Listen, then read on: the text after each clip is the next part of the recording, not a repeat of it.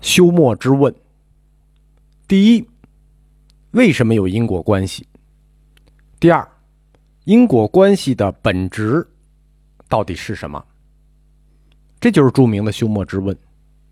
休谟之问其实很难回答，一般哲学家如果要答，那就是三十五万字以上。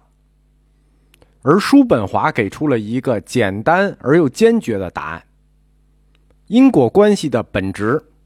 就是意志，因为除非我们给因果赋予意志的必然，否则休谟之问就永远是一个无法解答清楚的难题。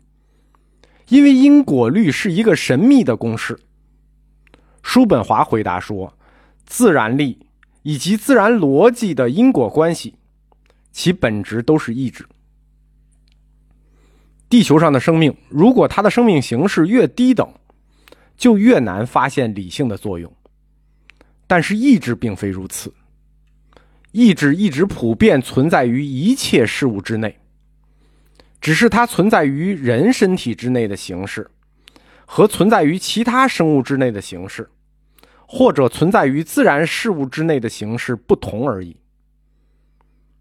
意志在我们的体内是有两种存在形式的，一种形式相对静止。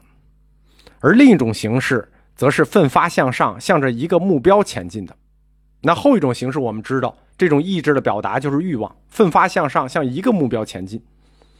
而前一种形式呢，相对静止的，我们都没有感受到。但这两种都是意志。前一种相对静止的意志，其实是所有事物原始自然的状态，叫做无意识。啊，意志叫做无意识，相对静止的意志就叫无意识。当生物物种进化到了极致的时候，就产生了意志的时候，无意识仍然是意识的基础。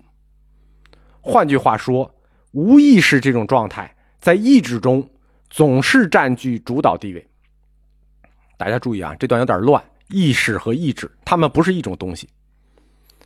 大多数存在物是没有意识的，哎，比如说树啊，呃，这个石头啊，但是它们有意志，即自然意志，所以他们会依据各自的自然法则行事，按照各自的自然意志规律去行事，植物也好啊，低等动物也好啊，即使经过了无数的岁月，终于进化到了人。你不光有了意识啊，从无意识进化出意识来了，你还拥有了理性。但是那最初的无意识，就是相对静止的意志，它仍然是一切的基础。我们无论是在谈人，还是在谈动物的时候，总是谈到说这是人的本能，这是动物的本能，似乎这些本能。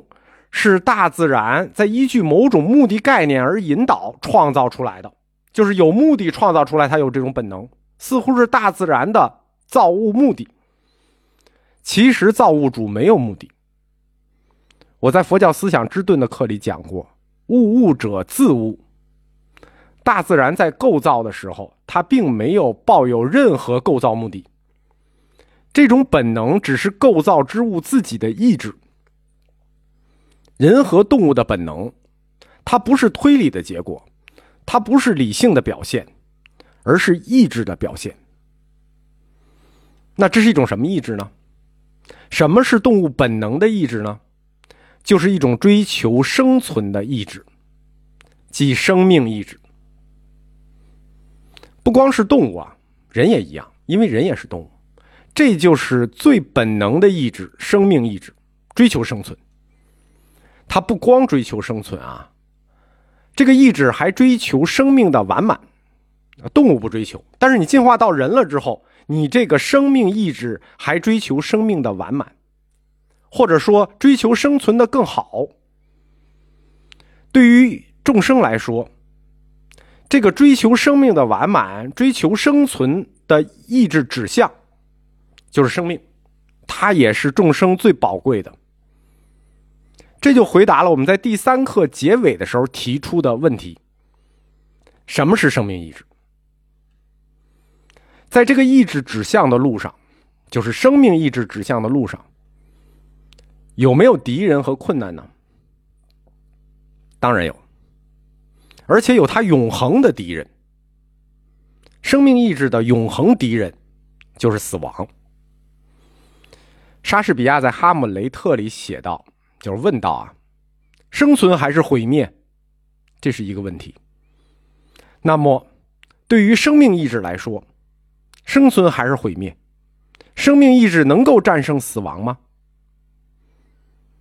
死亡作为生命意志的永恒敌人，我们想知道意志能不能战胜它？答案是肯定的，能。叔本华在《作为意志的世界》里提到了第二个意志。我们说他提到了两个意志，第一个叫生命意志，第二个叫生殖意志。他提到的第二个意志，生殖意志。生命意志通过生殖意志来战胜死亡。意志通过自我的牺牲，繁衍后代，来完成战胜死亡这个任务。叔本华的这两个意志论，就是生命意志与生存意志，其实就是佛教基础教义里说过的那个人生是苦的原因，是由人的两个根本欲望造成的：食欲与性欲。食欲对应的就是生命意志，性欲对应的就是生殖意志。这一段我在佛教哲学课里讲过，生命的有机体。无论是人啊、动物、植物都算上，它在成熟以后，都会因为繁衍后代的任务而加速死亡。所有的动植物莫不如此，但是动植物不是我们关心的范畴啊，人类才是我们关心的范畴。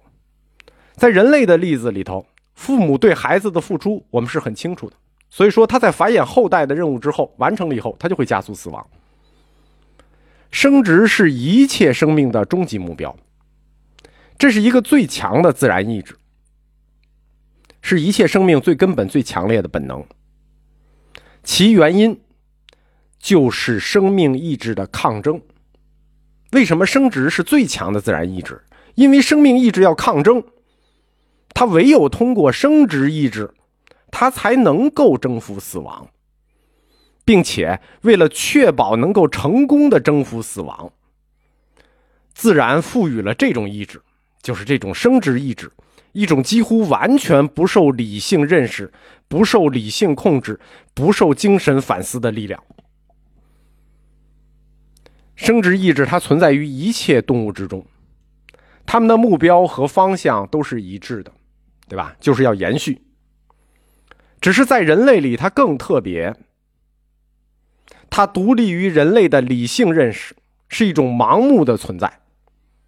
它在动物的存在里头不存在盲目的问题，因为动物没有理性，所以不存在盲目。但是在人类认识里，它是独立存在的，盲目存在。生殖意志的本性是一种无意识，它把目的所有的焦点都集中在了生殖器官上，因此。在这个人类的历史里头，代表理性认识的大脑和代表生殖意志的生殖器官，就形成了理性与意志之间尖锐的对立。这也是区别于动物的。动物在生殖意志上不存在什么对立问题。